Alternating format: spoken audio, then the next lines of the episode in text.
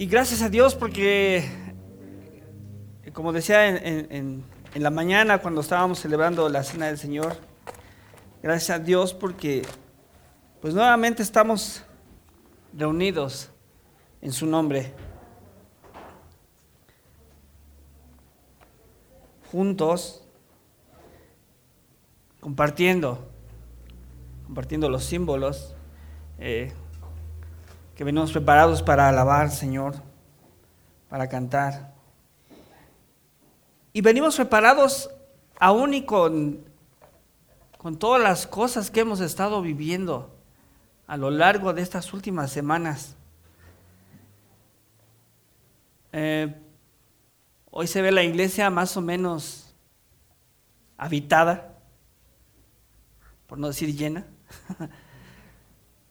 y sabemos que pues que la iglesia y los hermanos, eh, en general los eh, hermanos cristianos, pero también el mundo, ha estado pasando por, por esta enfermedad de, COVID. Desgraciadamente los que no tienen a Cristo, lamentablemente, no tienen una esperanza. ¿ah? No, hay, no hay nada esperanzador para ellos en cuanto a la muerte. Para el cristiano sí, pero aquellos que no conocen al Señor, aquellos a quienes no se les ha llevado el mensaje, pues no tienen esa esperanza de vida eterna. Nosotros sabemos claramente a dónde vamos si morimos. Amén. Así es. Y esa es nuestra esperanza. Pensemos en esto cada que oímos noticias acerca de, muertes. ¿Cuál es nuestra responsabilidad como iglesia, como en, lo individual, como cristianos? Y Dios ha puesto en mi corazón eh, compartir eh, una porción del libro de Santiago. Vamos a, a leer los primeros cuatro versículos de, de la carta de Santiago. Y eh, por lo que sé, las hermanas están estudiando esta carta, ¿verdad? Entonces hoy voy a tener un examen de parte de mis hermanas acerca de Santiago. Ellas están muy afiladas, ¿verdad? Han estado viendo Santiago por cuánto tiempo? bueno, em, em, cuando se hermano Natal en predicación expositiva, los que pasamos a dar mensaje, después, al domingo siguiente tenemos nuestra crítica, ¿verdad? Acerca de cómo dimos el mensaje. Hermanas, pues eso van a hacer conmigo ahora también, ustedes que están estudiando en Santiago. Y, gracias por porque están estudiando en Santiago y por si digo algo que no, que no está en la palabra del Señor. Bueno, nada más introduciendo un poquito eh, sobre Santiago. Pues eh, Santiago es una carta que no, eh, no se dedica realmente Santiago a adoctrinar a los hermanos, a, adoctrinar a la, iglesia eh, acerca de cuestiones teológicas. Solamente dos veces se nombra a Jesús en, este, en esta carta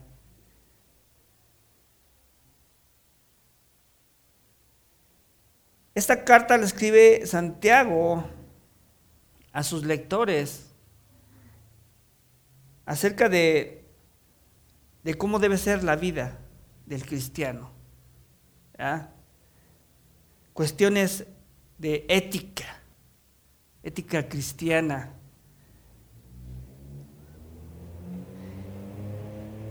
Y lo que les mencionaba, el, nombre de Jesús solamente se menciona, por ejemplo, en, en Santiago 1.1 y en el capítulo 2, versículo 1.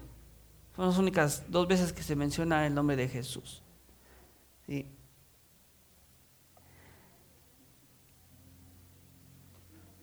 si recuerdan, eh, esta carta describe a los cristianos que estaban por toda Asia. Y vamos a leer el versículo 1, vamos a leer, el versículo 1 al 4, y dice, eh, yo tengo un encabezado en mi, Biblia, dice que salutación o saludo. Santiago, siervo de Dios y del Señor Jesucristo, a las doce tribus que están en la dispersión. Salud. Hermanos míos, tened por sumo gozo cuando os halléis en diversas pruebas, sabiendo que la prueba de vuestra fe produce paciencia.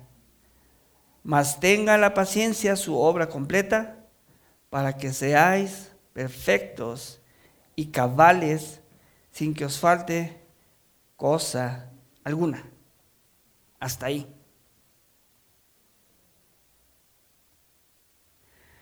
Vamos a orar nuevamente.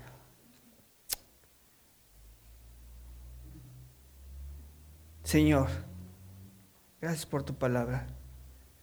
Gracias por tu iglesia. Te ruego, Señor, que tú hables a través de mí, Señor.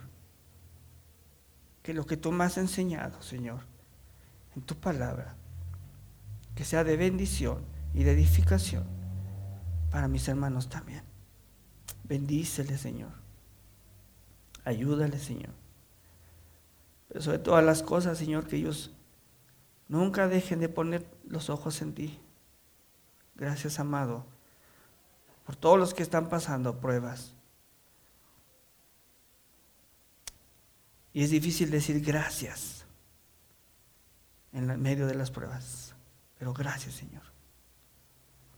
Bendice tu palabra, bendice este día, bendice a tu iglesia. Ayúdanos a través de tu Espíritu Santo. En Cristo Jesús. Amén. ¿Ok?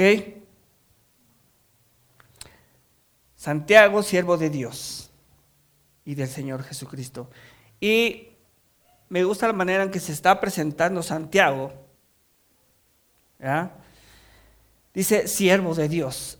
Y en una mejor traducción podríamos decir Santiago, esclavo de Dios. Esa sería la traducción. Esclavo. Esclavo de Dios y del Señor Jesucristo. Ahora, eh, estudiando esta, esta carta, hay muchos Santiagos, hay varios Santiagos, por lo menos hay seis de los que posiblemente pudieran haber, o que se dice ahí entre los, eh, entre los estudiosos eh, de la escritura, eh, que podrían ser los autores de esta carta, pero nos vamos a, a enfocar más en que el Santiago que está hablando aquí es el hermano o medio hermano de nuestro Señor Jesucristo. Y siendo su hermano, Santiago se presenta como siervo de Dios, esclavo de Dios. Y no dice Santiago siervo de Dios y de mi hermano. ¿verdad? Santiago no se presenta así. Santiago no necesita tener o decir, miren, yo soy tal soy hermano de. No. Dice el nombre completo de su hermano, el nombre completo de su Señor. Santiago, siervo de Dios y del Señor Jesucristo. También es su Señor. Aun y cuando al principio Santiago junto con su otro hermano, eh, pues no, no, no creían que Jesús era el Mesías, ¿verdad?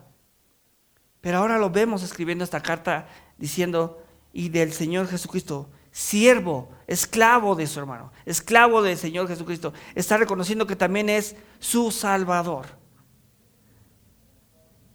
dice a las doce tribus que están en la dispersión. A las doce tribus. Esto se toma del Antiguo Testamento nuevamente, en sentido figurativo. Está hablándoles a los cristianos que están dispersos, porque eh, eh, pues los judíos pues están todo el mundo. Pero esta carta específicamente se dirige a los cristianos judíos, no a los judíos eh, solamente étnicos se dirige a los cristianos judíos. Y toma esta, esta figura de las doce tribus. Dice que están en la dispersión, en la diáspora. Esa es la otra palabra. Y luego dice salud. Y esta palabra también, en, su otra posible o mejor traducción, poder, diría aquí, gozo. gozo a vosotros. Podría traducirse así. Santiago, siervo de Dios y del Señor Jesucristo, a las doce tribus que están en la dispersión, gozo a vosotros. En la dispersión, ¿a causa de qué están dispersos? Bueno, como les comentaba, la primera iglesia fue establecida por cristianos, judíos, judíos, convertidos a Cristo. Bajo el imperio romano. Y conociendo la historia de la iglesia, pues ellos empezaron a sufrir esta persecución. Dice, en la dispersión, gozo a vosotros.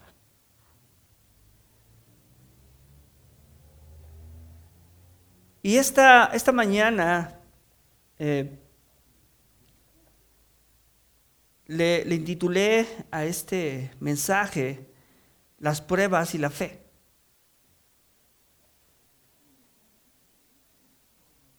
Dice el versículo 2, hermanos míos, tened por sumo gozo cuando os halléis en diversas pruebas. Nuevamente, Empieza saludándolos, teniendo el conocimiento de lo que estaba sucediendo eh, a los hermanos.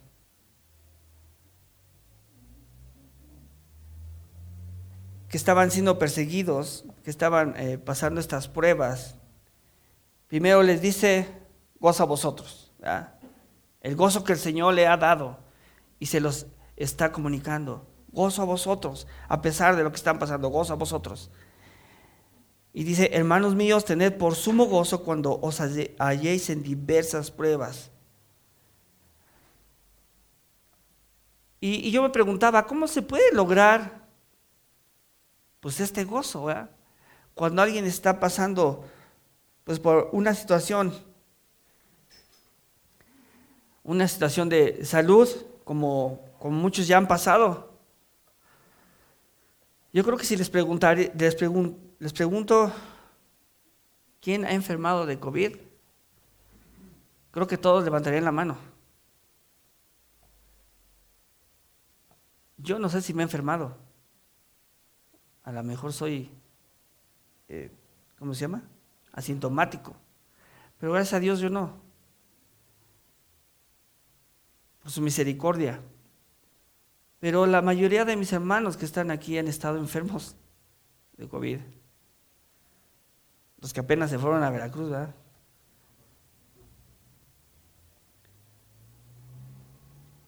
Y hemos oído acerca de hermanos que están pasando pues casi por la muerte. Miguel, nuestro hermano Miguel se enfermó a principios de la pandemia, ¿verdad? Y sí se puso muy mal. ¿Y cómo le podríamos decir? Hermano mío, ten por sumo gozo cuando os halléis en esta prueba. Qué difícil es recibir esto, ¿no? De parte de otro hermano, decir, tú no te preocupes, tú ten gozo aunque te estés muriendo. En la carne quizás es difícil, pero en Cristo, no digo que es fácil, pero en Cristo se puede. Y eso es lo que le está escribiendo Santiago a, la, iglesia, a la iglesia del Señor. ¿Y cómo puedo lograr esto? Ah? Aun cuando estoy pasando por diversas pruebas, una tras otra. Y no hablemos de solamente de enfermedad de esta de COVID. Hemos escuchado que algunos han quedado sin trabajo por esta situación.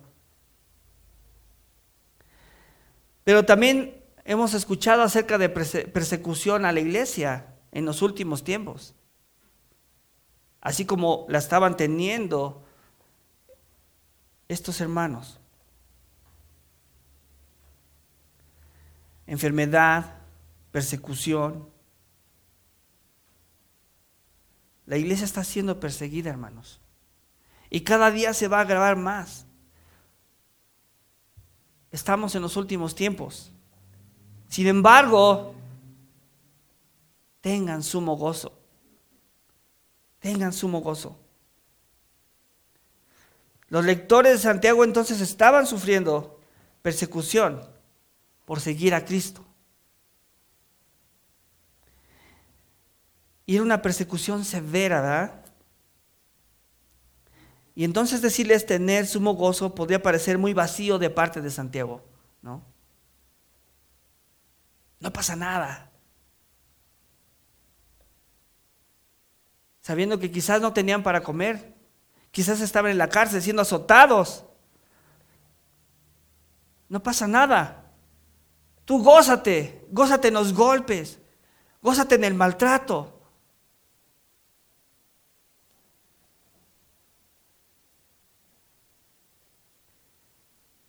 Pero al mismo tiempo, a través de lo que escribe más adelante Santiago, les hace ver que estas mismas pruebas les van a dar la oportunidad para la felicidad que habían estado esperando, que es en Cristo Jesús. La esperanza de que un día vamos a estar con Él.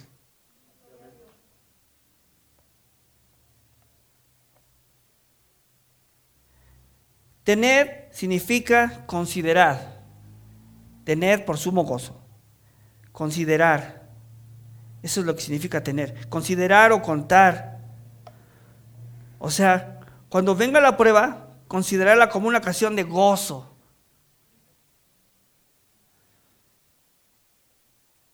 Y no meramente un simple gozo, decir gozo. Dice, sumo gozo un gozo total, completo. ¿Y cómo es ese gozo? Sin ninguna tristeza, sin ningún pesar. ¿Quién de aquí no ha estado en un lugar en donde se siente bien, en donde está contento, con amigos quizás? Y en ese momento en el que están más contentos, ¿están pensando en tristeza? Pues no, se están gozando, están muy bien, acompañados, disfrutando. Y es lo mismo que está diciendo Santiago aquí. Tengan este gozo total, este gozo completo, pleno en el Señor. Porque se trata del Señor, se trata del gozo del Señor. Se trata de la paz del Señor que está dando en medio de la prueba. Sin ningún pesar o tristeza. ¿Cuándo? ¿En qué momento de la prueba?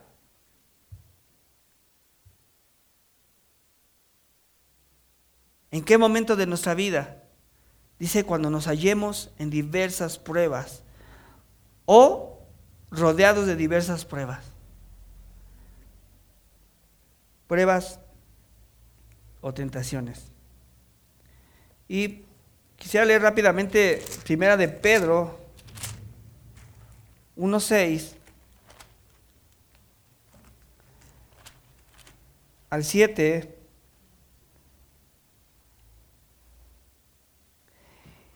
Vamos a leer desde el 3, vamos a leer el contexto. Dice, bendito el Dios y Padre de nuestro Señor Jesucristo, que según su grande misericordia nos hizo renacer para una esperanza viva.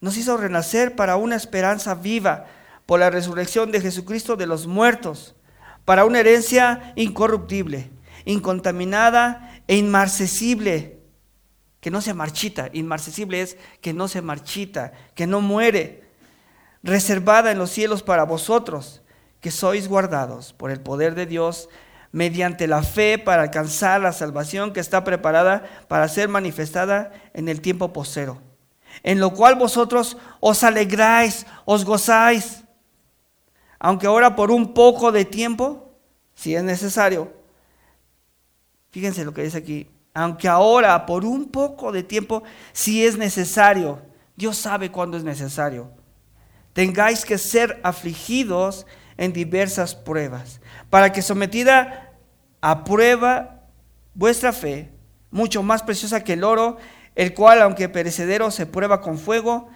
sea hallada en alabanza, gloria y honra cuando se, ha manifestado Jesucristo. A quien amáis sin haberle visto, en quien creyendo, aunque ahora no lo veáis, os alegráis con gozo inefable y glorioso, obteniendo el fin de vuestra fe, que es la salvación de vuestras almas.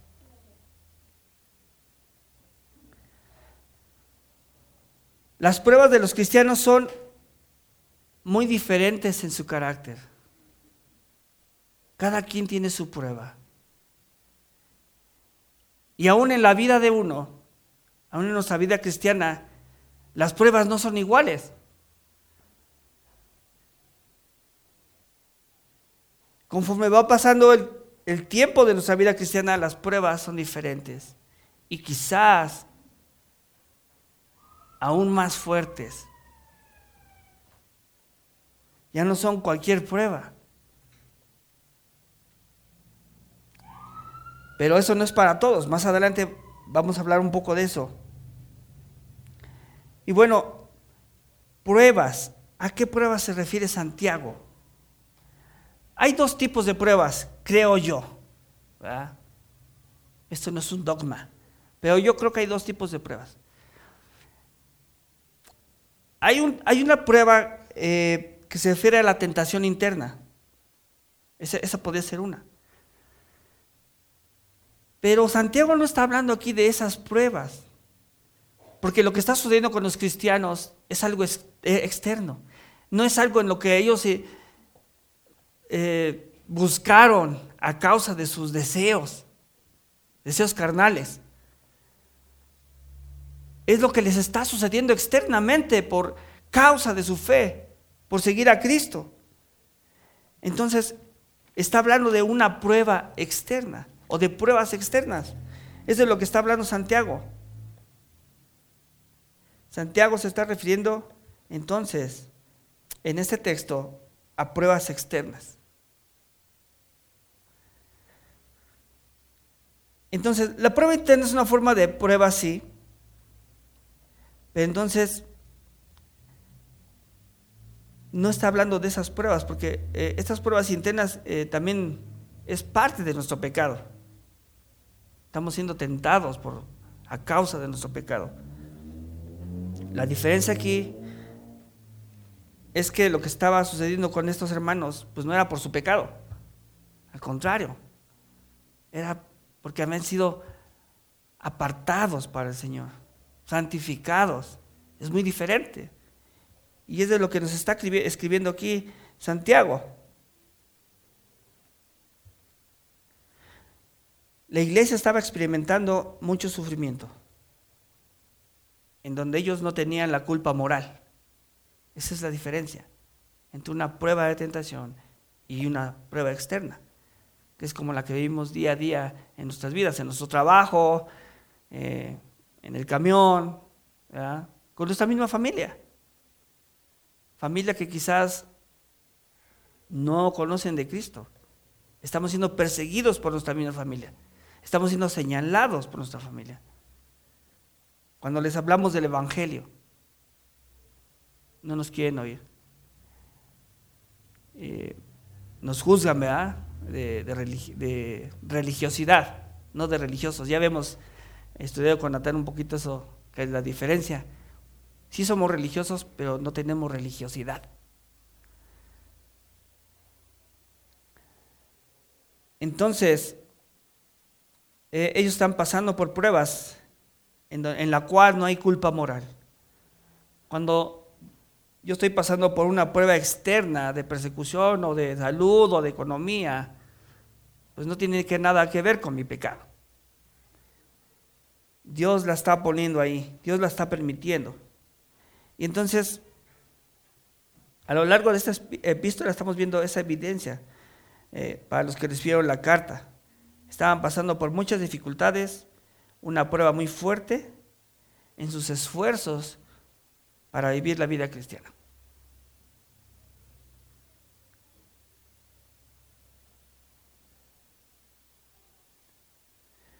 Versículo 3 dice,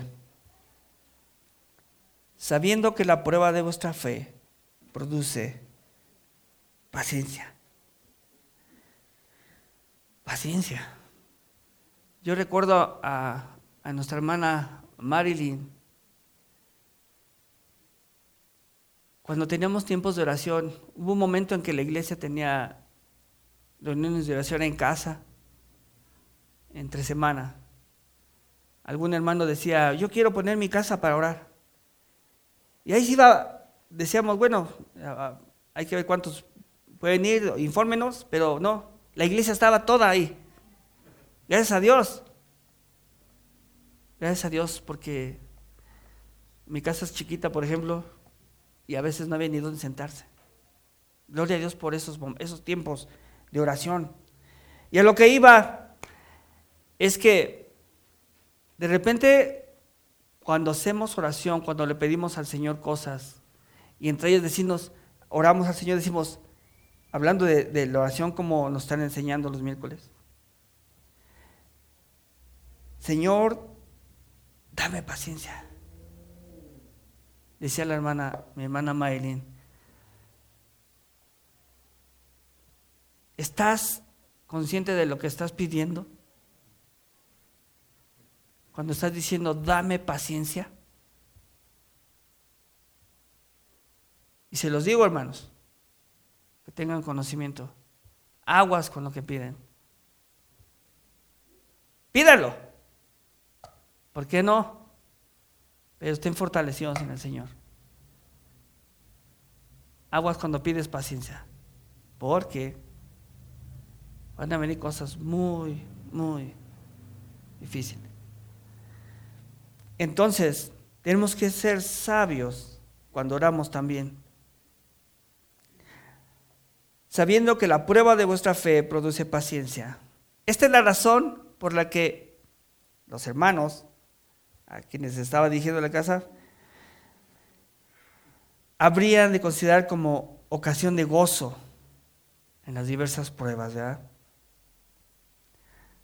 La bendición que resulta de la perseverancia paciente de los cristianos bajo la prueba produce esta ocasión por el gozo. Perseverancia paciente.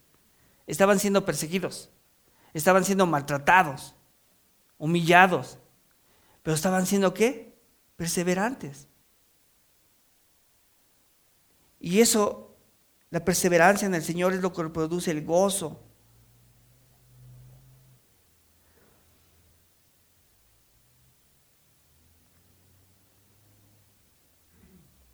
Y desglosando este, este, este versículo, Santiago nos habla de cuatro cosas aquí.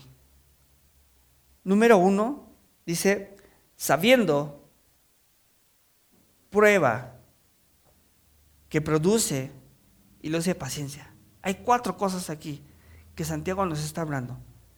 Sabiduría, conocimiento. ¿Qué es la prueba? ¿Qué produce? ¿Y qué es la paciencia?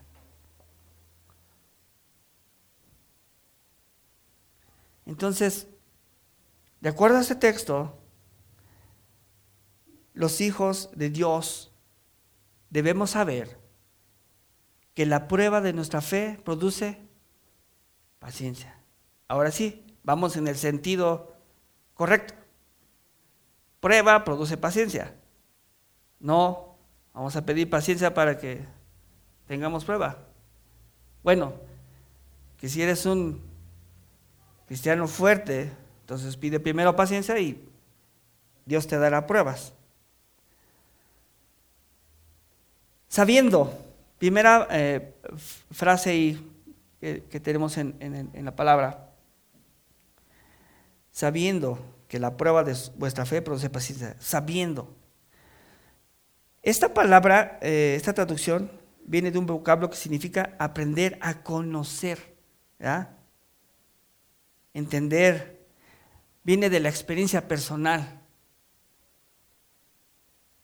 Es un conocimiento progresivo. Entonces, los cristianos hemos de conocer el propósito de las pruebas y aprender una lección de cada conflicto que pasamos. No solamente pasar la prueba y ya, ¿verdad? Hay un propósito, hay una razón por la cual Dios permite las pruebas. Que aprendamos una lección de ello. Cada conflicto que tenemos Dios la pone ahí para que aprendamos una lección. Y precisamente esto es lo que al cristiano nos habilita a permanecer pacientemente.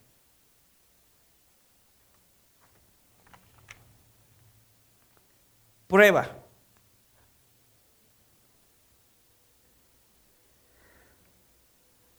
Otra vez, eh, perdón si no digo la palabra en griego, creo que no tiene mucho caso, solamente quiero decirles que la traducción que se, que se hizo de, cada palabra, bueno, ¿cómo es que se tomó? Eh, en este caso, la palabra prueba, en, en, una de sus traducciones, significa crisol. ¿Saben qué es un crisol? Bueno, los que son ingenieros químicos sí saben que es un crisol. o los que estudiamos, que pasamos ahí por la prepa y, y tuvimos este laboratorio de química, sabemos que es un crisol. Bueno, eh, de todas maneras voy a explicar rápidamente qué es un crisol. Así, a muy grosso modo. Espero no equivocarme. Un crisol es un instrumento eh, que se ha usado por eh, muchos años y, desde épocas anteriores, eh, que soporta altas temperaturas de fuego, que se usaba para separar, en este caso vamos a hablar del oro. Se extrae el mineral, lo echan ahí, se funde y, sacan la basura, lo que no sirve, para extraer el metal preciado para separar lo puro de lo impuro, lo puro de la inmundicia. Eso es un crisol. Y quizás por ahí han visto por ahí videos ¿no? de, las metalúrgicas, en donde vemos cómo está una como cazuela y se voltea y está saliendo el, el metal fundido. Y es para, para obtener eh, el metal deseado, lo que se requiere. Entonces, esta palabra que, está traducida, que, se usa aquí para, eh, en este caso de Santiago, prueba, significa crisol. Entonces, el crisol es un instrumento por medio del cual el mineral es hecho, es hecho pasar a través de altas temperaturas para que separe el mineral genuino de lo demás. Así nuestra fe. Por lo tanto, es la prueba a la cual nuestra fe es sometida o debe ser sometida. Y por medio de la cual revela si es genuina. ¿Cuántos no hemos pasado por pruebas que decimos o hemos escuchado, ya Señor, ya hasta aquí? bye bye. no quiero saber más. ¿No? Eh, ¿cuántos, ¿Cuántos no hemos escuchado comentarios cuando recién nos convertimos al Señor? Y empezamos a pasar situaciones de prueba. Nos empieza a ir mal económicamente. Nos empieza a ir mal en la salud. Nos empieza a ir mal en lo social. Empezamos a tener persecución. ¿Y a cuántos no se nos ha dicho, estabas mejor antes?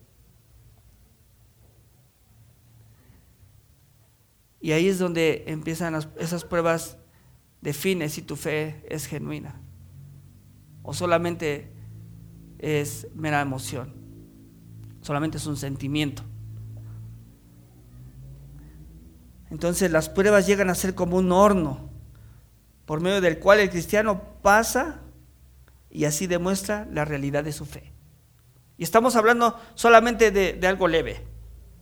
Perder el trabajo. Y lo digo porque yo en alguna ocasión he perdido el trabajo.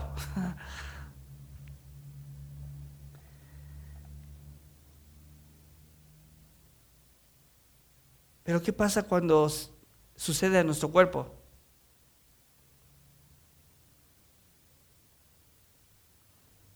cuestiones de salud.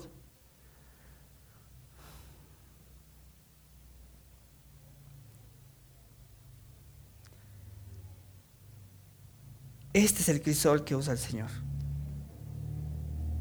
para probar si nuestra fe es genuina.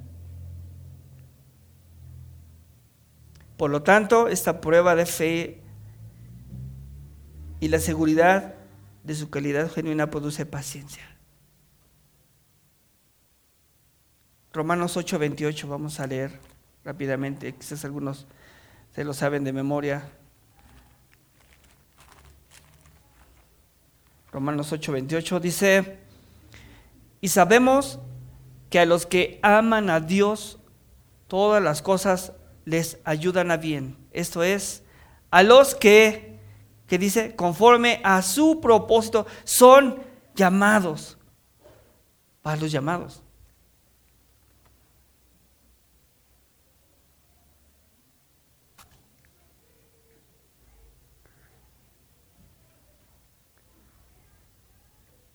Y así funciona el Señor. El Señor nos hace pasar por crisoles. Y a cada uno le permite cierta prueba de acuerdo a su madurez. Por ahí había un chiste. Esto no es, bueno, no me gusta hacerlo, pero en donde eh, decía un hermano, ¿no? Hay un dicho que dice que el Señor le manda las eh, pruebas más fuertes a sus mejores soldados. Y decía el hermano, pero yo creo que el Señor pensó que era Rambo.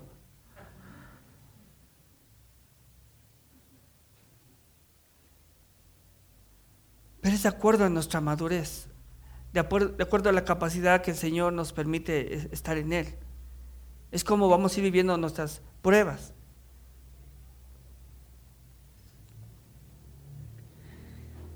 La carta de Santiago, la forma en que la está escribiendo es un poco parecida a Proverbios. Da consejos. Entonces, esta prueba por este crisol que, que, somos pasados, que el Señor permite para purificarnos, para ver si nuestra prueba es genuina, para ver si somos oro, o si somos paja, o si solo somos basura dentro del metal, produce paciencia. Ahora, la palabra produce, en el sentido original nuevamente del griego de esta palabra, significa, significa más que meramente producir. Nos da la idea de procurar, de lograr, hacer salir y así asegurar el éxito de la fe. Filipenses 2, Vamos a buscar Filipenses 2.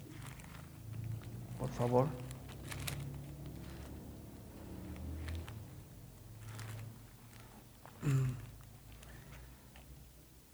Filipenses 2, versículo 12 al 16.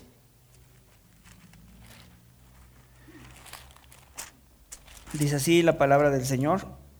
Por tanto, amados míos, como siempre habéis obedecido, no como en mi presencia solamente, sino mucho más ahora en mi, en mi ausencia, ocupaos en vuestra salvación con temor y temblor. Porque Dios es el que en vosotros produce así el querer como el hacer, por su buena voluntad. Haced todo sin murmuraciones y contiendas para que seáis irreprensibles y sencillos, hijos de Dios sin mancha en medio de una generación maligna y perversa, en medio de la cual resplandecéis como luminares en el mundo, asidos de la palabra de vida, para que en el día de Cristo yo pueda gloriarme que no he corrido en vano, ni en vano he trabajado. Dice, produce así el querer como el hacer. Dios produce eso. Dice, por su buena voluntad. Y qué difícil es decir cuando estamos pasando por una prueba, ya sea de salud física, económica, y decir,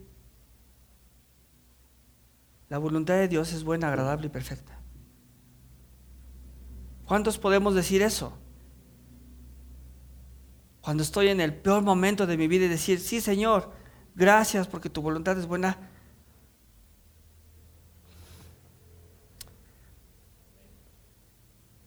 Agradable y perfecta.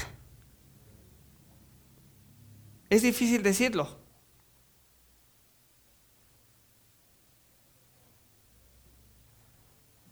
Pero en el Señor es nuestra esperanza.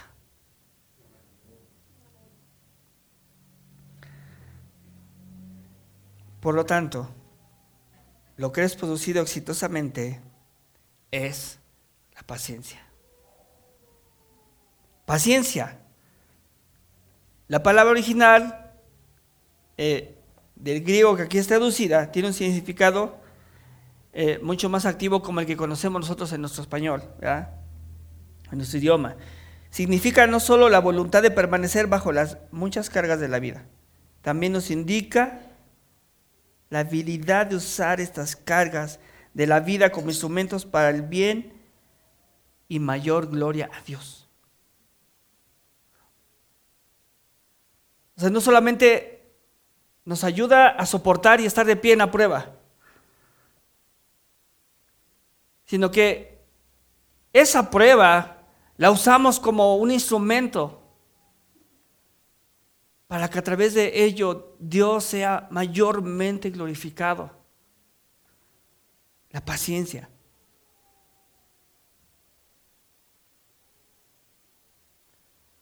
Por lo tanto, estar de pie sin ceder a cualquier presión de afuera, así debe de ser por medio del Señor. Ser constantes ante la dificultad más grande. Y suena fácil.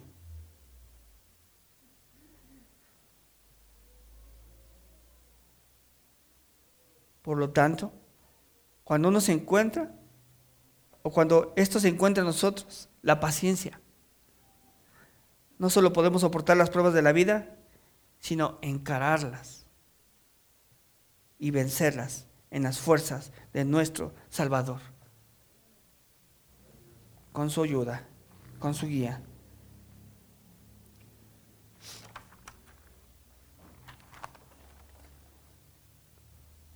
¿Por qué necesitamos como cristianos probar nuestra fe? ¿Se han preguntado eso? ¿Qué dice Hebreos 11.1? Hebreos 11.1, ¿qué dice? Es pues la fe, la certeza de lo que se espera, la convicción de lo que no se ve. Amén por eso. La fe es la base de nuestra esperanza en Dios, sobre la cual descansan nuestras convicciones. Yo no he visto a Cristo, yo no he visto al Señor físicamente, pero sé que Él vive A mí no me ha dado nadie un papel que dice, tú eres salvo. Pero la Biblia lo dice y yo lo creo. La Biblia dice que mis pecados han sido perdonados y yo lo creo. La palabra del Señor dice que mi nombre ha sido en el libro de la vida y yo lo creo. Y por eso nuestra fe es probada. Porque es la base de nuestra esperanza. Sin ella estaríamos sin la seguridad, sin una razón, sin un motivo para permanecer ante la prueba. Ánimo, hermanos. Ánimo con las pruebas.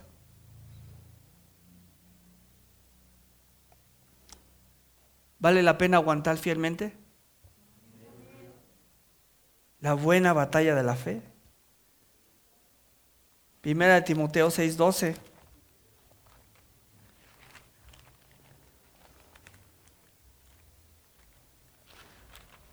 Dice así la palabra del Señor.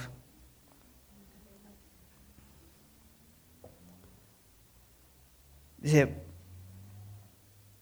mas tú, desde el 11, mas tú, hombre de Dios, huye de estas cosas y sigue la justicia, la piedad, la fe, el amor, la paciencia, la mansedumbre.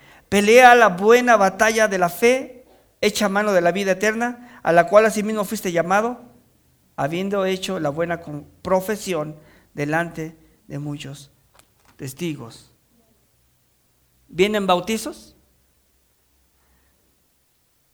Y todos aquellos que van a bautizarse y los que fuimos bautizados, hemos hecho una profesión delante de muchos testigos.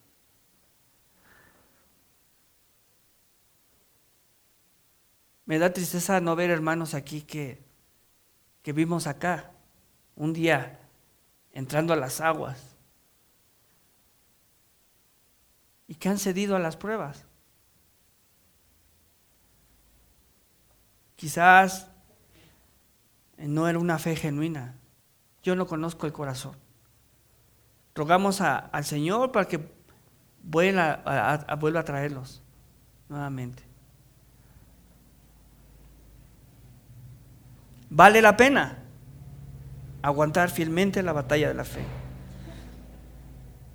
¿Y cómo se logra esto? Cuando el mineral, el oro, es pasado por medio de fuego para saber si el metal es genuino.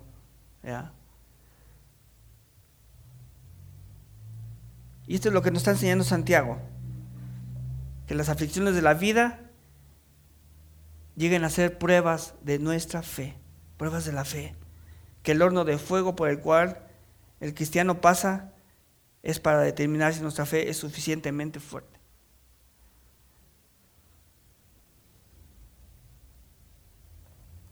Las pruebas examinan nuestra fe al habilitarnos para permanecer y ser obedientes a Cristo. Eso es, para permanecer en Cristo, para ser obedientes a Cristo. Versículo 4 dice, mas tenga la paciencia su obra completa para que seáis perfectos y cabales sin que os falte cosa alguna. Mas tenga la paciencia su obra completa, obra completa para que seáis perfectos y cabales sin que os falte cosa alguna. ¿Ok? Por lo tanto, la paciencia de este pasaje es la permanencia, la constancia ante la prueba severa. Pero dice aquí el texto que a esta paciencia debemos de permitirle que su obra completa, cumplir su propósito, lograr su fin. Obra completa. Y dice aquí, para que seáis perfectos, perfectos. Aquí esta palabra que se usa no significa que seamos sin pecado realmente. La escritura dice que seamos, vamos a ser perfectos un día cuando seamos llamados ante, la presencia del Señor. Ahí este cuerpo lo dejaremos. Entonces sí no tendremos pecado. Pero aquí a lo que se refiere es, que haz algo completo, una madurez total. A eso se refiere esa perfección. Cuando pasamos estas pruebas y que, se cumple esta obra eh, de esto que Dios permite. Ahora, este término que se usa para esta traducción de esta palabra perfecto o maduro, era un término que se usaba para los animales, que ya habían llegado a su crecimiento total.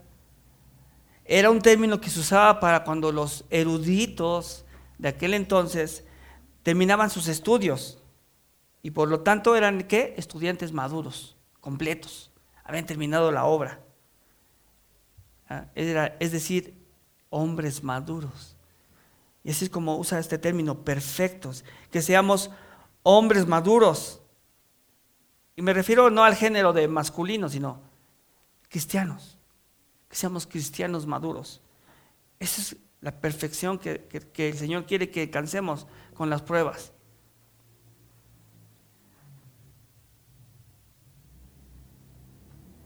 Entonces, esta paciencia debe ser permitida para que los que la tienen sean hombres perfectos y cabales.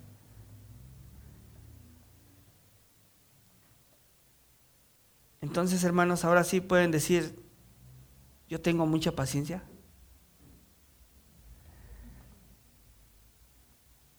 Hombres perfectos y cabales, maduros, cristianos maduros. Aquí en la iglesia, hablando de, de madurez, a lo mejor educar gordo a muchos, pero tenemos muchos niños pequeñitos, ¿verdad? Y son bien bonitos, son hermosos, nos gustan sus travesuras, nos gustan pues, sus cosas que hacen, ¿verdad? De repente son muy espontáneos y dicen, bueno, así la para, dicen tonterías. Y eso está padre, está bien bonito, o sea, nos da ternura, nos gusta. Eh, yo lo veo con, los, con mis nietos. Tengo nietos, para los que no saben. Y son hermosos, niños, inmaduros.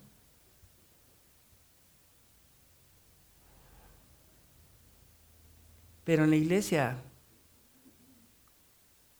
hay hombres, bueno, hay cristianos que son como niños. En esta iglesia. Eh, no hice una lista, pero bueno. Esos no son hermosos. Esos no son hermosos.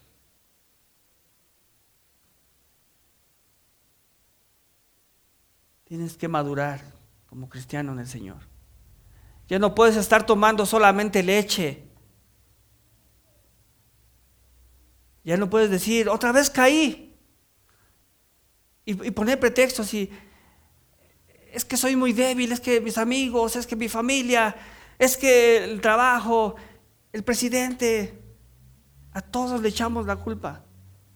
Tenemos una responsabilidad. Seamos maduros. Ya no somos niños hermosos. A lo mejor nunca lo fui. Pero somos hombres maduros o debemos ser hombres maduros en Cristo.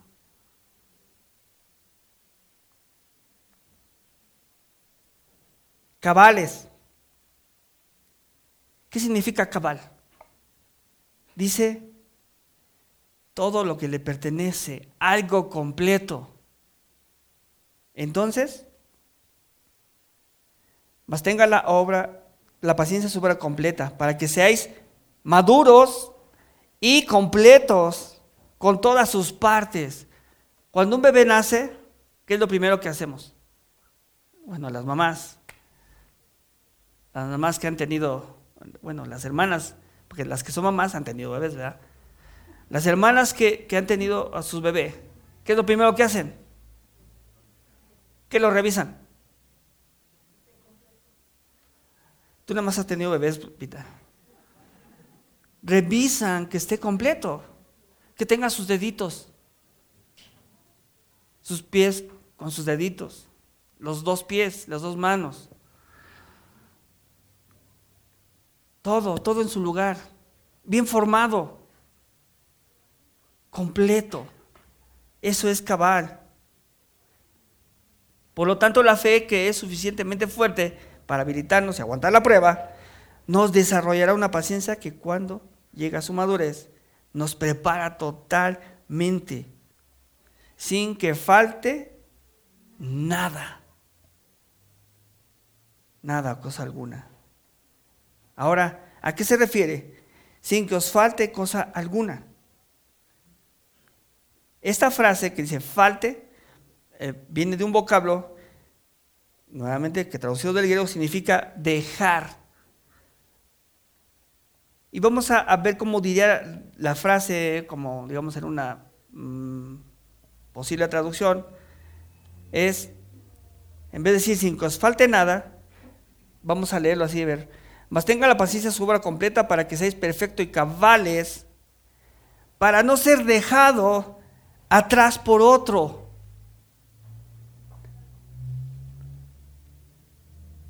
Y Pablo es uno de ellos acerca de los que hacen una comparación con los Juegos Olímpicos, con las carreras. Y básicamente es de lo que está hablando también aquí Santiago. Es un tema de carreras. Es decir, los cristianos maduros no son dejados atrás por otros. Y de hecho ninguno, hermano, debería de ser dejado atrás por otro.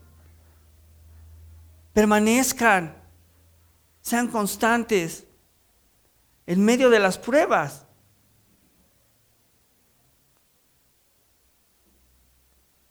Tenemos que recordar que como cristianos estamos involucrados en una carrera. Y en esa carrera vamos a tener pruebas, nos van a poner el pie. Y no estoy hablando de mis hermanos, porque todos corremos en el mismo equipo. Aunque a veces el de mi mismo equipo me mete el pie. Espero no ser ese.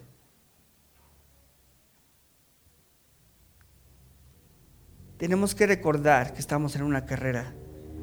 Pero algo importante es, hay dos tipos de carreras. Hay carreras de rapidez y hay carreras de resistencia. Nosotros no estamos en una carrera de rapidez, estamos en una carrera de resistencia, de constancia.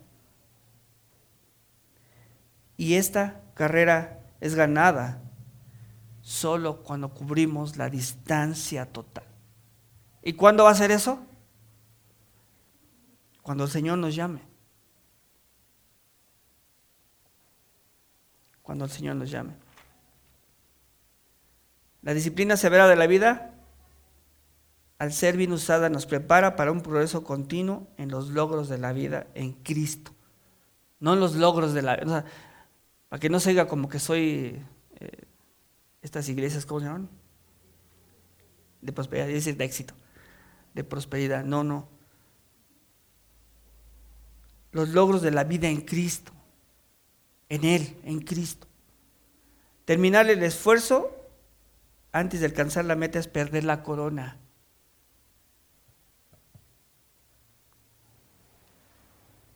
En la Biblia nos habla de coronas, pero no son para nosotros. Porque también esto se usa mal, ¿no? Ah, es que voy a juntar coronas. Y decimos, ah, qué padre, coronas para mí. No. Son coronas que vamos a presentar delante de nuestro Señor. ¿Qué coronas le vamos a dar? ¿De paja?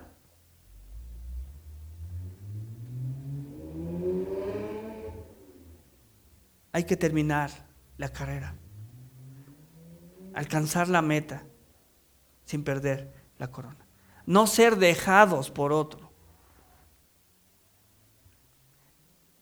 Dice Primera de Corintios 9:24, ¿no sabéis que los que corren en el estadio, todos ciertamente corren, pero uno solo se lleva el premio?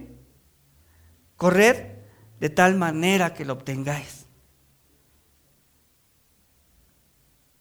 Las pruebas no se van a acabar, hermanos. Y estamos pasando por muchas. Esta semana estuve con,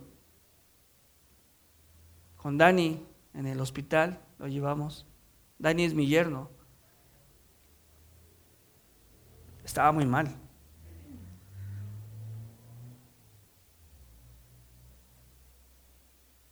Y es difícil decirle, ten sumo gozo.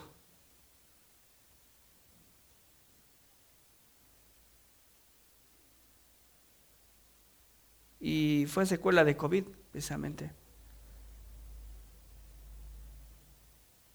Estamos en medio de pruebas, hermanos. Hemos pasado por muchas pruebas. Pero ánimo, tenemos al Señor. Nuestra esperanza es Cristo. Por tanto, nosotros también teniendo en derredor nuestro grande, tan grande nube de testigos, despojémonos de todo peso y del pecado que nos asedia, y corramos con paciencia la carrera que tenemos por delante, puesto los ojos en Jesús, el autor y consumador de la fe, el cual por el gozo puesto delante de él, soportó la cruz, menospreciado, menospreciando el oprobio, y está sentado a la diestra del trono de Dios. Él es nuestro mayor ejemplo de prueba. Él fue perfeccionado en la prueba para cumplir su propósito. Y esa es la garantía, la garantía de nuestra fe, por la cual estamos siendo probados, estamos siendo pasados por crisol Nuestra esperanza no está en este mundo. La prueba me está preparando para el día que yo me presente delante del Señor.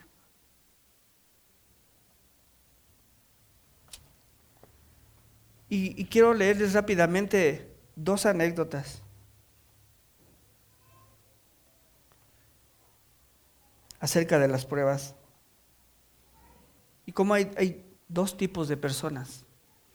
¿O cuál, cuál de esos cristianos somos? Dice así, cuatro amigos decidieron irse a escalar montañas un fin de semana en medio de una subida. Uno se resbaló y cayó por un precipicio, como a 20 metros, y aterrizó con un tremendo golpe en una saliente más abajo. Los otros tres, esperando rescatarlo, gritaron, Casualmente se llama José, como yo. José, ¿estás bien?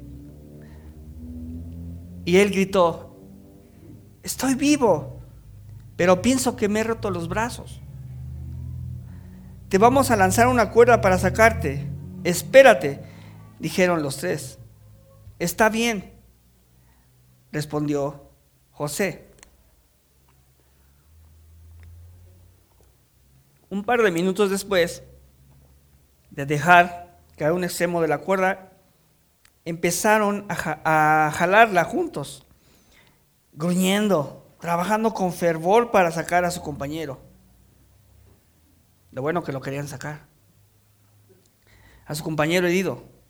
Cuando lo habían subido como tres cuartas partes de la distancia, de repente se acordaron de que él se había roto ambos brazos. José, te rompiste ambos brazos. ¿Cómo te estás sosteniendo?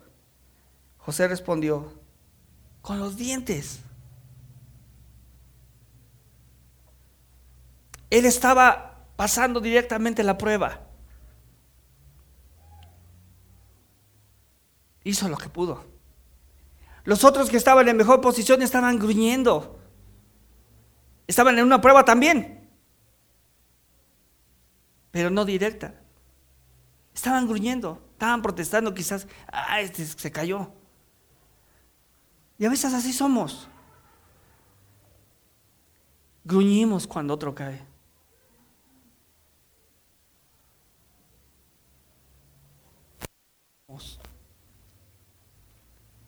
La pila. Los gruñentes o el que está sabiendo cómo pasar la prueba. Y por último, eh, hay una anécdota que habla sobre un taller.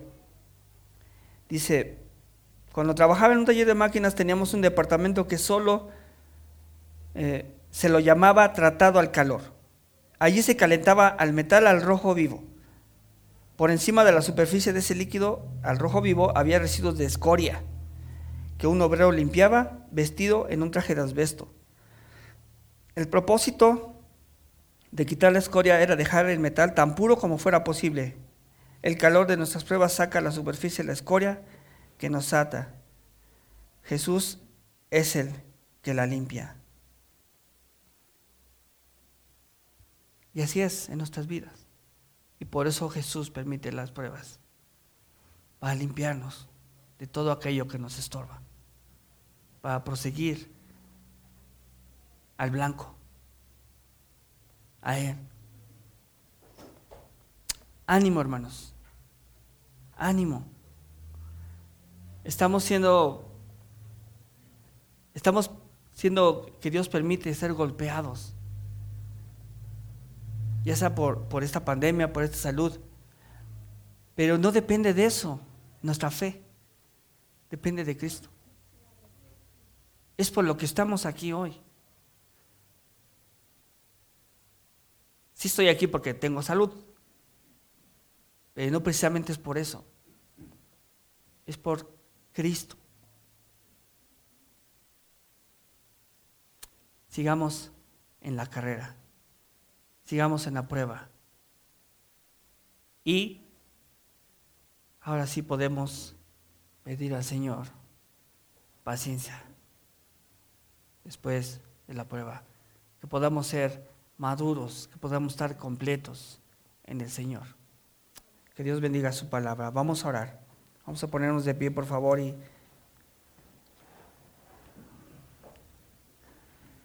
vamos a orar y después de, la oración vamos a entonar este canto que dice Castillo Fuerte. Cristo es nuestro castillo fuerte. Padre Santo, te, obviamente te alabamos y te bendecimos, Señor. Gracias por tu soberanía. Gracias porque tú estás en medio de todas las situaciones, Señor. Gracias porque tú tienes control de todo, porque no se te escapa nada. Gracias por estas palabras de ánimo, Señor, en medio del dolor, en medio de la prueba. Gracias, Señor. Porque estamos contigo, porque tú nos has prometido eso. Señor, ayúdanos a buscarte más y más, a poner los ojos en ti, Señor. Gracias por tu palabra. Bendice a tu iglesia, bendice a mis hermanos. Y que, que todo lo que hayamos escuchado, Señor, que podamos retener lo bueno, desechar lo malo. Ayúdanos, Señor, a poder pasar la prueba, a, ser constantes en la carrera, Señor. No ser dejados atrás. Gracias, Padre.